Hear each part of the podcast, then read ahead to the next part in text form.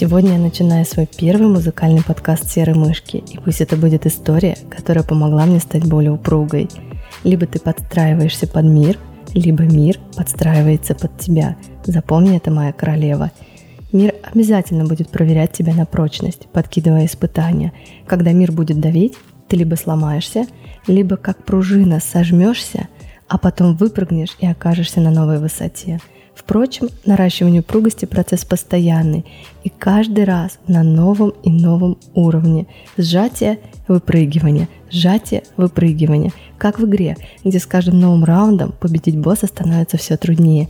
Зато каждый раз тебе все интереснее и азартнее, а ты все сильнее – Вернемся в мой 2009 год. Год, когда я получила среднее профессиональное образование юриста и начала поиск работы мечты. Неуверенная и скромная девочка из Раменского без опыта работы поехала покорять столицу, пробовать свои силы в океане возможностей.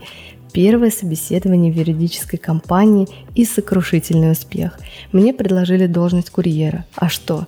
Может быть, они поверили в меня, увидели перспективного юриста, звезду судебных заседаний, грозу обвинительных приговоров и настоящего адвоката дьявола. Так сказать, приобщили к процессам, выдали целую папку рабочих бумаг, которые мне нужно было переместить из пункта А в пункт Б на московском метро место курьера. Их обещания были щедры, но когда я вышла из офиса с этой стопкой бумаг, меня охватил приступ разочарования – что мне даст опыт работы курьером? Спрашивала я себя мысленно. Знание карты столичного метро? Я хочу работать юристом, и поэтому спустя 50 метров я развернулась, вернулась в офис, вручила обратно папку с бумагами и отказалась от этой должности. Я чувствовала, что это не мой путь. И вот, спустя время, фирма строительных материалов предложила мне место, и я приступила к работе. Три часа дороги до работы из города Раменского до метро Свиблова и три часа обратно меня не пугали, как и не пугали ранние подъемы каждый день в 6 утра. Главное, что в трудовой теперь гордо написано «юрист-консульт», значительно амбициознее, чем курьер, согласитесь.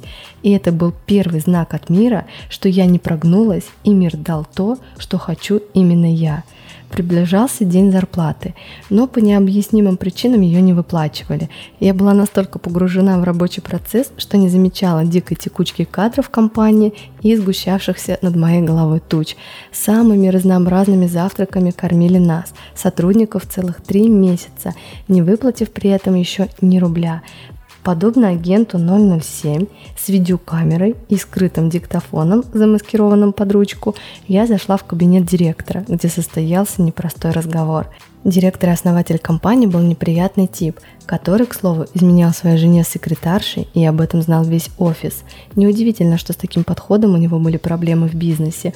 Он не успевал расплачиваться с долгами, арендой и потому задерживал зарплаты работников, устраивая текучку кадров – Тонким и неуверенным голосом я произнесла, что отказываюсь работать до момента полной выплаты заработной платы. В ответ получила обвинение профессиональной непригодности и угроза об увольнении с пометкой «Уволена по статье» в моей трудовой книжке. Так и случилось. Уволил меня без единого выплаченного рубля с несправедливой записью в трудовой, но сквозь страх и обиду я решила обратиться в суд. Казалось, что сама Вселенная меня услышала и сказала, хотела судебной практики, хотела настоящей работы юриста, получай. Я составила исковое, прикрепила все необходимые бумаги и подала свой первый иск. Затяжной процесс, срывы судебных заседаний по неявке ответчика, его хамские ответы на звонки судьи и вот спустя три месяца я выигрываю дело и восстанавливаю запись трудовой книжки по справедливости. Но поскольку мы живем в суровых российских реалиях, денег я так и не получила. Компания переехала в другое место, а юридический адрес фактически не совпадал, и судебные приставы так и не смогли исполнить судебное решение. Зато эта история стала определенным прорывом в моем резюме, и когда я собеседовалась в новое место, на вопрос – почему ушли с предыдущей работы, мне было что рассказать и о судебной практике, и о выигранном деле, и о смелой девочке, которая не побоялась. Естественно, место в новой компании сразу же отдали мне. Еще одна проверка судьбы была пройдена. Не побоявшись судебных тяжб и грозного директора, я получила именно ту работу, которую хотела, плюс огромный багаж практического опыта, а не бумажки разводить. Если не следовать своим «хочу», то будешь исполнять чужие «хочу». Либо ты подстраиваешься под мир, либо мир подстраивается под тебя. Помни об этом, моя королева.